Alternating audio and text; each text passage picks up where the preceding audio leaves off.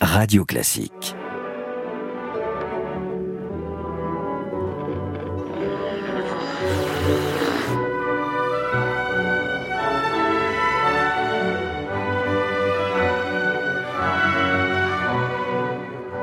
Nous en avons croisé des affreux depuis le début de ce podcast Grand Leader. Nous avons vu un certain nombre de personnalités qu'on n'aurait pas forcément aimé emmener avec soi en week-end. Mais alors celui d'aujourd'hui est celui qui a la pire réputation du monde. C'est Néron. Alors Néron, évidemment, a une réputation effroyable parce qu'il est le persécuteur des chrétiens, mais au-delà des chrétiens, il a laissé dans l'histoire romaine la trace la plus sanguinolente et la plus désastreuse qui soit. Alors la question qui va se poser, mon cher Gérald, c'est de savoir si il la mérite, sa mauvaise réputation. Bah effectivement, on a rendez-vous avec deux leaders aujourd'hui, deux leaders, deux leaders que tout oppose en réalité. Alors euh, il y a la démesure euh, ou la folie d'un côté, et puis, de l'autre côté, c'est le stoïcisme ou la sagesse. Alors, on a rendez-vous évidemment avec l'empereur Néron, comme tu viens de le dire. Et puis son précepteur, Sénèque, hein, ça nous rappelle un peu Alexandre le Grand et, et, Aristote. Alors il sera intéressant de voir comment s'est construite la personnalité de cet empereur qui est quand même bien particulier. Puis aussi de voir euh, pourquoi Sénèque finalement a échoué dans sa mission de préparer Néron aux plus hautes destinées. Grand leader, les leçons de l'histoire avec Franck Ferrand et Gérald Carsanti. Avec Wooz, le logiciel leader du staffing qui fait briller vos talents. whoz.com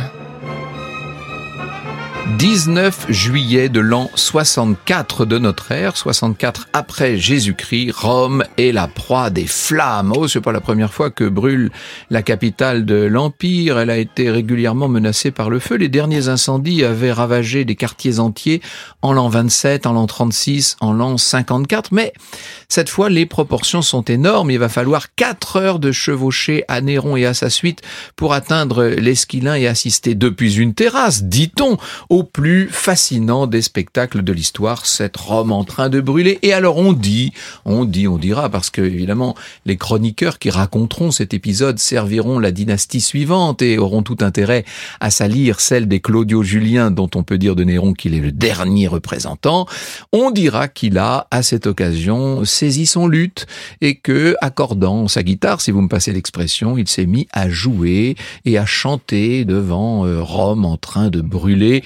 L'image est entrée dans l'imaginaire, dans l'inconscient collectif. On l'a beaucoup apprise à l'école, cette image. Est-ce qu'elle est tellement vraie? Toujours est-il que Néron est une figure infiniment controversée. Il a vécu pourtant très très peu de temps. Hein. Il a vécu 31 ans entre décembre de l'an 37 et juin 68. Et c'est vrai que ce dernier empereur de la dynastie julio-claudienne a persécuté les chrétiens, euh, qu'il a euh, organisé une espèce de mise en coupe réglée du Sénat et des grandes familles patriciennes au service de la plèbe, et qu'il a beaucoup, beaucoup commis euh, d'assassinats, y compris dans sa propre famille, puisque ce n'est pas très fréquent. On doit pouvoir dire de Néron qu'il a ordonné le meurtre de sa propre mère, Agrippine, qui était l'épouse de Domitius. Ce qui veut dire, entre parenthèses, que par sa mère, il était l'arrière-arrière-petit-fils de Auguste, qu'il était le neveu de Caligula, déjà en soi, ça pose son homme, et le petit-neveu de l'empereur Claude. Alors, sa mère, justement, s'était remariée avec l'empereur Claude. Elle avait déjà Néron à l'époque, mais elle va le faire adopter. Et puis, elle fera assassiner euh, Claude. Ah oui, on est dans cette période de l'Empire romain où l'assassinat politique est devenu quasiment euh, monnaie courante. Alors au début de son règne, il sera conseillé par le philosophe Sénèque dont on va parler euh, tout à l'heure. Il va essayer de mener un certain nombre de politiques qui sont ambitieuses. Il faudra quand même rappeler que ça n'a pas été seulement un mauvais empereur, Néron. Il fait éliminer ses rivaux, assassiner Britannicus, reliser Racine, si je puis dire. Et puis donc, en 59, c'est-à-dire quatre ans après Britannicus, c'est au tour de sa mère d'être assassinée. Burrus mourra en 62. Quant à Sénèque, on lui demandera lui aussi euh, finalement de se suicider. Quand même, il y a pendant ce règne de Néron un certain nombre d'éléments à mettre à son actif, euh, notamment les parts qui ont été euh, contenus par le général Corbulon, c'est très important, il menaçait tout l'est de l'empire et c'est Néron qui empêche l'empire d'être attaqué par l'est, en tout cas d'être envahi par l'est. Il va également réprimer dans la Grande-Bretagne qu'on appelait à l'époque la Bretagne tout court, la révolte de la reine Boadicée. Ce Néron et c'est peut-être ce qui va nous intéresser du point de vue du leader, mon cher Gérald, c'est que ce Néron avait décidé de travailler contre la haute aristocratie romaine, contre le monde patricien, pour servir la plèbe. Et ce qu'on a peut-être tendance à oublier aujourd'hui, c'est qu'il était littéralement adulé de la foule et des quartiers populaires pour lesquels il faisait beaucoup. D'une certaine manière, est-ce qu'on peut dire qu'il était un leader socialiste avant la lettre, Néron? On pourrait presque le dire. C'est vrai qu'il était adulé. Hein. Je vais y revenir dans un instant. Mais euh, on va parler d'abord de légende noire, parce qu'il y a une légende noire sur Néron. Qu'évoque l'empereur Néron pour vous hein, Si vous posez cette question autour de vous, vous allez recueillir euh, un certain nombre d'impressions ou de réponses, et je peux les résumer. Folie, tyrannie, cruauté, mégalomanie, sanguinaire. Et c'est intéressant de comprendre comment cette euh, légende noire, finalement, s'est construite et comment elle a amené les sénateurs à proposer la damnation de sa mémoire, une sorte de condamnation à l'oubli. Alors les Romains parlaient de abolitio nominis, c'est-à-dire la suppression du nom, c'était pas le premier empereur à avoir subi ça, euh, Néron. Euh, il y en a eu d'autres avant lui. La damnatio mémoriae aussi, hein, c'est ça. C'est ça. On fait comme si la personne n'avait pas existé. N'avait pas existé. On le raye complètement de toutes les tablettes et de tous les livres. Mais en fait, c'est intéressant de voir comment on en est arrivé là. Et pour ça, ben, il faut revenir à l'enfance. Alors, tu as cité évidemment sa mère parce qu'elle joue un rôle colossal euh, dans l'éducation de son fils, comme toutes les mères. Mais en tout cas, pour elle, ça a été extrêmement important. Agrippine la jeune. Deux mots caractérisent Agrippine. L'ambition elle veut faire de son fils très tôt un empereur. Hein, c'est son objectif. Alors, il avait au passage un père extrêmement violent, mais il a très peu connu puisqu'il est mort quand il avait trois ans. Mais ça peut quand même le marquer. Il était très violent, son père. Mais sa mère, du coup, va devenir le centre névralgique de la vie de, de Néron. Le deuxième mot, c'est intrigante, eh parce qu'elle va tout faire pour bâtir une stratégie pour atteindre son objectif. Ça, c'est le propre d'une certaine forme de leadership. Je sais pas si on peut appeler ça du leadership, mais en tout cas, manipulation certainement. Alors, elle épouse son oncle, comme tu l'as dit tout à l'heure. C'est l'empereur Claude qui l'avait fait revenir d'exil. Elle lui fait adopter Néron, comme tu l'as dit également. C'est pas rien, parce que ça va permettre de le positionner alors elle finira par supprimer son mari, c'est-à-dire Claude, et lui, en fait, bah, il est convaincu très tôt qu'il a une destinée incroyable, qu'il est le centre du monde.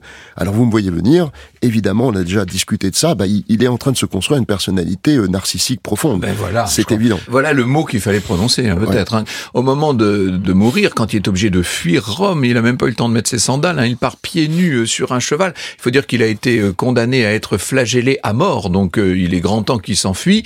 On sait qu'il n'ira pas finalement bien loin puisqu'il va se donner lui-même la mort, mais il disait, ça aussi, ça fait partie de la légende néronienne, qualis artifex pereo, quel artiste va périr en moi? Et on va en parler dans un instant, mais il n'a pas une jeunesse facile, inversement. Ça, c'est intéressant. Il reçoit pas tout de suite une éducation classique, celle qu'on donne à un futur euh, empereur. Pendant l'exil de sa mère, il est euh, élevé par une tante. Il évolue dans un climat, euh, on va dire, joyeux, mais un petit peu décadent, dans l'excès et la fête. Ça va marquer une partie de sa personnalité. Alors pour autant, Parlons un peu de Néron. Bah, il est beau garçon, il est charismatique, passionné. Alors là, on va répondre. Euh, il est beau garçon étant tout jeune. Oui. Les statuts qu'on a de lui vers la fin euh, montrent quand même un personnage qui commence à ressembler à un crapaud. Hein, il, a un peu mal évolué. Il a, un peu mal évolué. on peut dire ça. Alors, il est passionné par les arts et la science. Alors, on va y revenir parce que les arts, ça a joué un rôle très important. Puis, comme on l'a dit, comme Alexandre, eh bien, il a un précepteur de, de génie. Hein, c'est Sénèque. Mais alors, pour relater la vie du Macédonien Alexandre le Grand, on n'aurait que l'embarras du choix. On pourrait citer tous les actes de gloire d'Alexandre, on l'a fait d'ailleurs dans le premier épisode, pour relater la vie de Néron, bah, c'est une avalanche d'intrigues et d'assassinats. C'est ça qui nous vient à l'esprit. Alors euh, le constat est sans appel, hein. je voudrais juste euh, les citer rapidement. Il prend les rênes de Rome suite au meurtre de Claude, comme on l'a dit. Britannicus, qui est le fils de Claude, mhm, mhm. meurt. Alors, On ne sait pas trop euh, exactement ce qui s'est passé, mais sa mort joue en faveur de Néron. Sa mort joue en faveur de Néron. Il se débarrasse de sa mère, ça c'est quand même pas banal. Il se débarrasse d'Octavie, son épouse, et puis de Sénèque, qui sera forcé au, au suicide.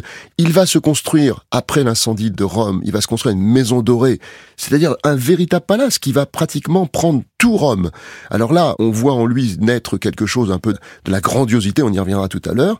Il se voit en artiste, et ça c'est le point sur lequel on va revenir tout à l'heure parce que c'est un point très important dans la personnalité. C'est même détonnant en fait, on va dire. Il veut être connu comme ça, mais en fait c'est pas ce qu'on attend de lui. Alors c'est difficile de parler d'un bilan positif quand on a cette liste en tête et cette frénésie de violence est due principalement, et on le sait qu'en leadership ça joue beaucoup, à ses peurs. Dès qu'il se sent menacé, il frappe et c'est un mimétisme qui lui vient évidemment, on peut le dire, des intrigues de sa mère. Oui, et sa mère, il va mettre un terme à son existence. Alors on connaît plus ou moins d'ailleurs, il faut peut-être le raconter, l'espèce de machination euh, qui a mis un terme à la vie d'Agrippine. C'est tout un, un subterfuge. Hein. Euh, l'empereur qui s'était fâché avec elle l'invite à des festivités de réconciliation, et à la fin, l'impératrice mère doit regagner sa villa d'Antium. Alors son fils lui désigne un petit peu comme une faveur qu'il lui fait, le navire luxueux qu'il a fait affréter pour la reconduire. Oh, elle est toute contente. Elle s'est réconciliée avec son fils. Elle accepte de monter sur ce, sur ce bâtiment qui est truqué, vous l'aurez compris. Euh, le navire s'éloigne du rivage et arrivé au large à la nuit tombante, eh bien sous le poids d'une lourde charge de plomb qui s'est détachée d'un mât parce qu'il y a eu tout un mécanisme pour le faire, eh bien le bateau plie par le centre, se désagrège, tout le monde est précipité à la mer, y compris euh, l'équipage. Bon, la mer est pas très froide hein, à hauteur de Naples au mois de mars, mais enfin bon, elle manque de se noyer, elle est blessée à une épaule, euh, Agrippine, mais elle va s'accrocher à un bois flottant et nager de son mieux en direction du rivage. Et c'est une barque de pêcheurs qui la sauvera un petit peu plus loin, qui va la ramener euh, jusqu'au lac Lucrin où elle se fera porter de là jusqu'à sa résidence. Alors quand on raconte ça à Néron, il manque de s'évanouir. Elle fait comme si elle pensait qu'il s'agissait absolument d'un accident. Elle a très bien compris ce qui s'est passé, mais elle ne va pas donner à son fils, elle ne va pas lui dire qu'elle est parfaitement consciente de la machination, parce que sinon elle sait très bien qu'il va être obligé euh, de la liquider tout de suite. Alors on va quand même dans l'urgence improviser un plan, on rappelle le messager euh, d'Agrippine, on feint de trouver sur lui un poignard censé prouver que l'impératrice mère a envoyé à son fils un sbire qui aurait été là pour euh, la venger de l'accident qui venait d'avoir lieu, et ça sert de prétexte à une espèce de riposte destinée à justifier ce qu'on peut appeler là un parricide. Le terme n'existe pas pour une mère, mais c'est la même chose. Faire tuer sa propre mère, c'est terrible, mais il semblerait bien que celui qui est derrière, dans l'ombre, celui qui a ordonné la mort d'Agrippine, ne soit autre que le divin Sénèque. Oui, et Sénèque, on va le voir tout à l'heure, qui était parfois ambigu. Hein. Alors pour euh, Néron, ben on va passer en fait de la légende noire à la démesure assez rapidement. Les, les, Grecs avaient euh, une trilogie qui disait Koros, Hubris, Athée, c'est-à-dire satiété, démesure, et, désastre. et, on peut dire de, de la vie de Néron qu'elle aura connu les trois étapes de la tragédie la satiété, la démesure et le désastre. Et heureusement que sa mort est arrivée tôt, parce qu'on le voyait vraiment euh, déraper de tous les côtés. Alors cette légende noire n'est pas usurpée, hein. on, peut le dire. Néron a peu à peu sombré dans cette démesure qu'on vient de citer. Et son règne est un mélange finalement d'extravagance et de controverse. Pour prendre conscience de cette démesure, on peut prendre quelques exemples. Alors, on va rappeler euh, l'incendie de Rome, bien sûr. Il accuse parce qu'il faut bien des coupables, et il faut surtout qu'il se disculpe totalement, il va accuser les, les chrétiens. Les chrétiens Et là, il va se montrer d'une brutalité absolument euh, infinie. Une persécution qui est une espèce de, de grande, euh, une espèce de grande purification complètement démente. Voilà, et c'est ce qui va rester dans l'histoire, en fait. Hein. S'il va en réalité se battre pour éteindre le feu. Donc il n'en est pas responsable, hein. il va vraiment se battre. Euh, ben, au final, malheureusement, en vain, il va prendre de bonnes décisions pour la reconstruction de la ville, ça on peut le dire, mais là encore, sa soif de grandiosité qu'on évoquait tout à l'heure l'amène à confisquer des terrains euh, appartenant à des aristocrates, grosse erreur, parce que ce n'est pas des choses qu'il faut faire si on veut pas se mettre à dos euh, tout le monde, et tout ça pour construire quoi? Ben, Sa maison dorée. Eh oui. 80 hectares. La villa Aurea. Aurea, ça couvre quasiment euh, la plus grande partie de Rome. Et là, en fait, on voit bien qu'il veut montrer qu'il domine la ville et qu'il est euh, qu'il est un dieu, quoi, finalement. Hein. Alors aussi, autre des mesures, eh bien, il a une vie luxueuse, il s'endette à la limite du raisonnable. Je ne parle même pas des exécutions. Luxueuse et luxurieuse, parce qu'alors on n'imagine pas jusqu'où l'imagination romaine peut aller pour ce qui est de toutes les perversions sexuelles possibles et imaginables. Ah ben, C'était sans limite en réalité. Sans limite, oui. Et puis il y a les exécutions, comme tu l'as dit, au sein même de sa famille, on les a déjà citées, mais aussi au niveau des sénateurs et des personnalités qui pouvaient euh, lui faire de l'ombre. Alors, j'ai déjà euh, cité dans certains épisodes des chansons, euh, mais je n'ai pas chanté. Alors, je vais le moment. Je vais en citer une autre. Non, je ne vais toujours pas chanter, mais je vais en citer une nouvelle. J'aurais voulu être un artiste. C'est la chanson bien connue de Michel Berger et Luc Plamondon, le blues du businessman. Eh oui. Et cette chanson, Starmania, Starmania bien sûr, elle correspond parfaitement à Néron. Nombreux ont été les empereurs, et on le sait, hein, et les rois qui ont été passionnés par les arts et la littérature, mais je n'ai pas le souvenir qu'il y en ait un qui ait pu faire passer euh, sa passion avant toute autre chose, et en particulier avant ses obligations impériales. Eh bien, pour Néron, c'est le cas. Le théâtre était tout, le théâtre était sa priorité absolue. Il se voit lui-même comme un artiste. Il veut d'ailleurs être admiré pour ses capacités euh, d'artiste. Rappelons au passage que pour les aristocrates, euh, les artistes étaient d'une catégorie sociale de second plan à l'époque. Donc imaginez l'empereur euh, voulant être un artiste, ça n'avait aucun sens. Alors quand il revient par exemple des jeux panhellénique, où il gagne quelques couronnes, on va dire, mais avec la complaisance d'à peu près tout le monde. Des Jeux Olympiques de l'époque. Hein. Des Jeux Olympiques de l'époque. Il se fait acclamer par le peuple de Rome quand il rentre à Rome, comme le font les généraux qui rentraient de grandes campagnes militaires, où là, euh, il y avait du sang. Alors que lui, en fait, c'était euh, pour des victoires euh, obtenues au niveau du chant, ou de des la courses, poésie. ou des corps, la poésie, ou les courses de chars. Alors les sénateurs voient là une espèce de parodie du triomphe, et puis surtout, ils commencent à percevoir sa folie, ce qui n'est pas rien. Alors, euh, j'ai un exemple marrant, c'est quand les gouverneurs se révoltent, parce qu'ils se sont révoltés au bout d'un moment. Il y en a un, le gouverneur d'Hispanie tarraconaise, euh, qui a vraiment, là pour le coup, s'est révolté. Et Néron s'est dit finalement bah, que pour retourner euh, tous ces révoltés, bah, peut-être qu'il lui suffirait de chanter, et que ça leur montrerait à quel point il était talentueux et qu'il fallait qu'il se plie face à ce génie. Il était euh, totalement fou, donc Néron a fini par totalement perdre pied et nous verrons euh, tout à l'heure en conclusion ce qu'il convient de faire quand on est face à un, empereur certainement, mais un dirigeant, parce que ça s'applique aussi aujourd'hui quand on est face à quelqu'un qui perd pied.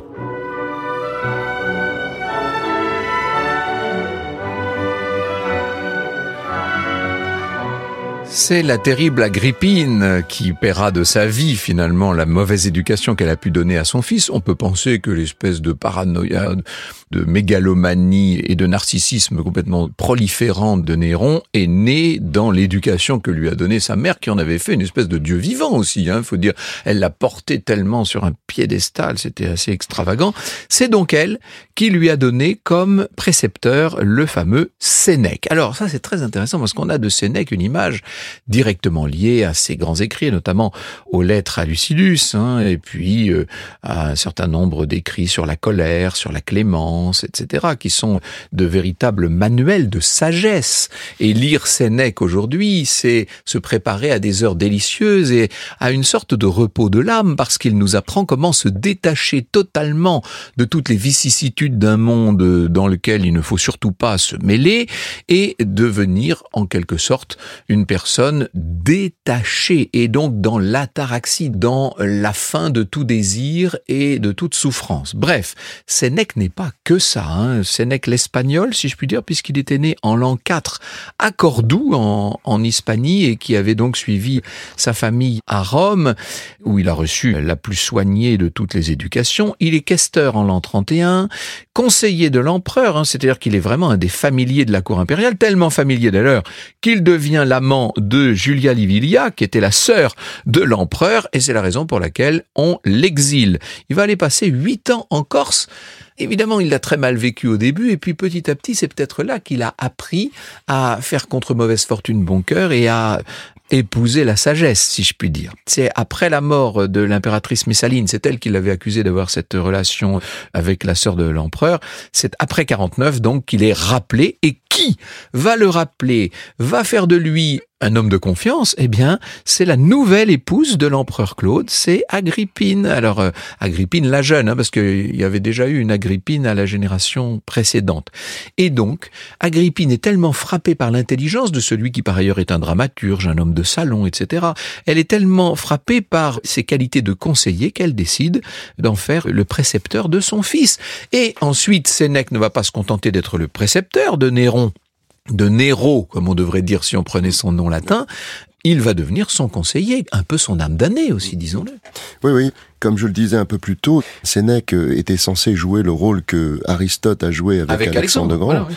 Mais dans ce rôle sur le papier déterminant, le philosophe stoïcien, parce que c'était euh, évidemment l'emblème du stoïcisme, hein, il était éminemment respecté, il avait cette mission d'éduquer l'empereur et de l'éduquer à tout, c'est-à-dire aux arts, à la philosophie, à la rhétorique à cette époque, c'était très important la rhétorique, à la politique, et surtout de le guider dans sa gouvernance future. C'était très important. Alors, a-t-il réussi?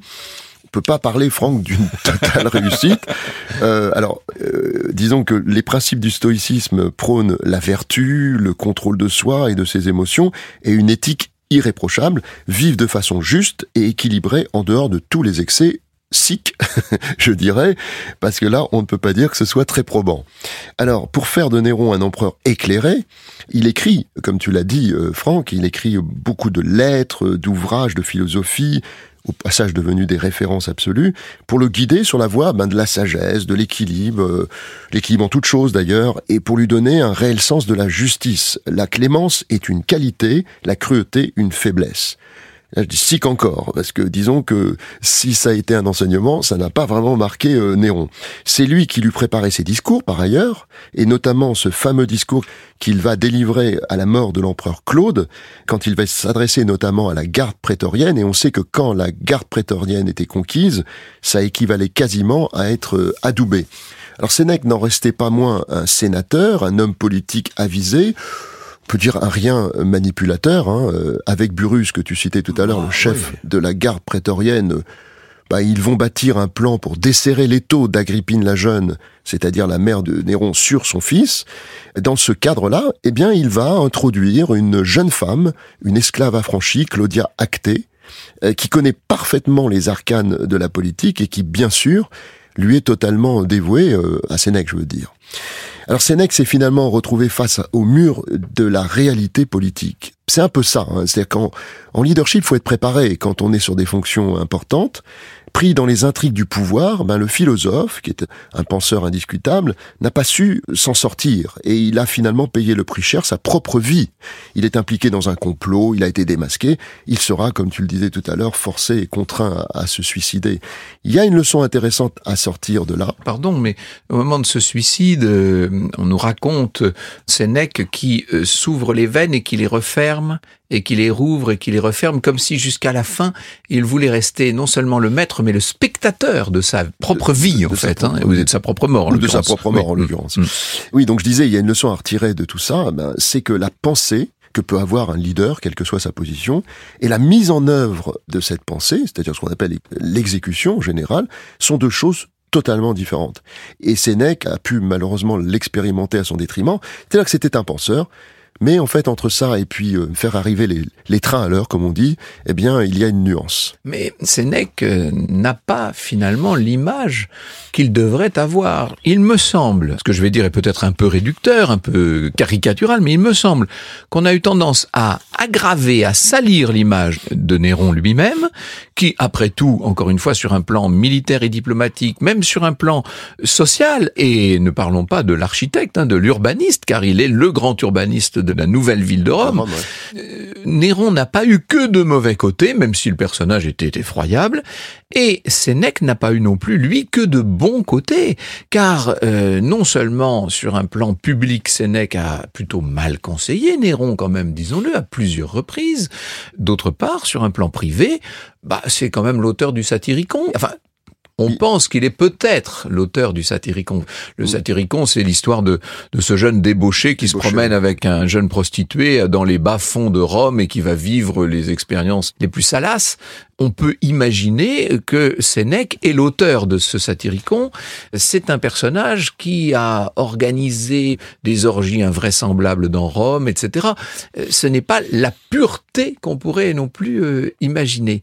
Sénèque n'a pas réussi et ça c'est son pire échec peut-être, il n'a pas réussi à contenir la personnalité complètement expansive de Néron, et il n'a pas réussi à lui donner l'espèce de sagesse intime qui permet de se contrôler. Néron prenait les apparences du pouvoir, les apparences de l'art, les apparences du succès pour le pouvoir, l'art ou le succès eux-mêmes. Et ça, Sénèque n'a pas réussi à le raisonner de ce point de vue. Et il y a une chose chez Néron qui me fascine beaucoup et en termes de leadership, alors là, je, je trouve que c'est peut-être le moment d'aborder ça parce qu'on ne l'a pas tellement fait. Hein. Euh, c'est la question de la peur. On revient à Staline, là on vivait autour de Néron, et ce n'est que le tout premier, on vivait dans l'idée de la peur permanente parce qu'on ne savait pas à quelle sauce on allait être mangé. Et les plus hautes personnalités de Rome, les membres les plus éminents du Sénat ne savaient pas s'ils n'allaient pas finir égorgés avant la fin du repas. Cette peur-là, c'est un moyen de dominer, c'est un moyen de commander peut-être aussi. Hein? Certainement, mais d'ailleurs je citais tout à l'heure, hein, je disais, euh, cette frénésie de violence est, est due principalement à ces peurs. Et quand la peur est là, tout est possible. Alors justement, tu parlais de contrôle, ben c'est une bonne transition pour notre conclusion, c'est que faire quand un leader perd pied? Néron, il a perdu pied. Que ah bah faire? oui, on peut le dire, Alors, nous avons tous en tête des leaders politiques ou des dirigeants d'entreprise qui, à certains moments, pour des raisons diverses, font des sorties de route, et parfois un peu plus que ça. La question qui nous vient immanquablement est de savoir comment on peut les aider, comment on peut prévenir ce type de situation, et parfois comment les neutraliser, tout simplement. Parce qu'en faisant cela, bah, finalement, on protège ceux qui sont dans leur proximité. Alors aujourd'hui, nous disposons d'un arsenal de moyens. Le principal connu, c'est le coaching, bien sûr. Ça permet de mettre les personnes sous contrôle. Est-ce qu'il aurait été possible de coacher Néron? Alors, mais ça aurait dû être le rôle de Sénèque, normalement. Le rôle de Sénèque, et ça n'a pas fonctionné. Alors difficile à dire, mais on peut gager en tout cas que sa personnalité étant tellement imprévisible, c'était pas si simple que ça. Nous savons que tout ça, ça vient de, de sa mère. Nous savons qu'il s'est construit une sorte de personnalité euh, narcissique, dominant, à l'ego euh, totalement démesuré. On n'a pas parlé de Popée, de son épouse, mais enfin, alors là, pour le coup, il faisait un couple, il s'était trouvé, si je puis dire. et il l'aimait. Et il l'aimait, sans doute. Hein. Elle est morte un peu prématurément, mais il l'aimait. alors son précepteur euh, n'a pas eu cet impact espéré, comme on le disait. Mais que faire face à un homme qui a tous les pouvoirs et qui multiplie les décisions impulsives et les dépenses incontrôlées parce que c'était vraiment Néron? Eh bien justement, il faut un contre-pouvoir. C'est la seule solution. Et le contre-pouvoir dans l'Empire romain, ben, il existait et ça s'appelait le Sénat. Et en bon stratège, eh bien justement, Néron a bien compris que le Sénat pouvait être un frein pour lui. Eh bien, il a pris toutes les mesures nécessaires pour affaiblir cette assemblée et ainsi avoir les coups des franches. Donc il savait exactement ce qu'il faisait. Hein. Par ailleurs, il est intéressant de détecter, ça c'est un point important en leadership, les moments où une personne qui est concernée, là en l'occurrence Néron, à quel moment précis elle perd le contrôle? Pour sombrer évidemment dans la violence et la démesure. En d'autres termes, identifier l'élément déclencheur pour essayer de trouver le contournement possible et empêcher d'agir de façon euh, négative et néfaste. Alors le soutien et l'absence de celle dont on a la responsabilité est souvent le révélateur, un révélateur d'un problème potentiel. Quand on est dans une entreprise, eh bien les salariés manifestent assez vite leur mécontentement quand un dirigeant euh, dérape. Quand on parle de politique, les élections, normalement, sont là pour sanctionner un homme ou une femme euh, qui est défaillante. Eh bien, dans le cas de Néron, si le peuple avait manifesté davantage son opposition aux nombreux dérapages de cet empereur totalement incontrôlable, il aurait été sans doute dans l'obligation de le comprendre. Mais contre toute attente, Néron a été à certains moments de son règne, comme tu le disais et comme je le disais, aimé de son peuple. Alors les raisons, on les connaît, hein, c'est qu'il leur donnait ce qu'il voulait, il leur donnait du pain, il leur donnait des jeux, et avec ça, tout le monde était content. Et même, il y a cette anecdote qu'après sa mort, eh bien, il y a de faux Nérons qui apparaissaient, et qu'ils étaient presque toujours accueillis avec euh, beaucoup de joie. Alors c'est intéressant. Est-ce que c'est une légende -ce que ah oui, moi, je trouve que c'est extrêmement intéressant parce que il y aurait une autre histoire de Néron à écrire, mais alors c'est pas l'objet ni le moment, on a de le faire, mais qui serait l'histoire d'un Néron représentant du peuple contre la haute, très haute aristocratie financière et banquière romaine, contre les classes dirigeantes et possédantes qu'étaient donc les patriciens, et le peuple ne s'y est pas trompé. Il a bien vu dans ce jeune empereur un partisan de ses propres intérêts contre l'oligarchie financière. Donc, euh, ce n'est pas seulement un aveuglement de la part du peuple. Je pense qu'il y avait un intérêt croisé et bien compris de l'un et de l'autre. Mais je ferme ma parenthèse. Le Sénat, dans cette affaire, n'a pas seulement été sage. Il a aussi été le représentant des grands intérêts d'argent. Faut jamais l'oublier. C'est vrai. Et on peut même dire aussi que son rapprochement vers le peuple, c'était aussi parce qu'il avait besoin d'être adulé en tant qu'artiste. Faut vraiment insister là-dessus. Néron, pour lui, s'il avait eu à définir sa vie, il aurait dit je suis un artiste. J'aurais eh voulu être un artiste.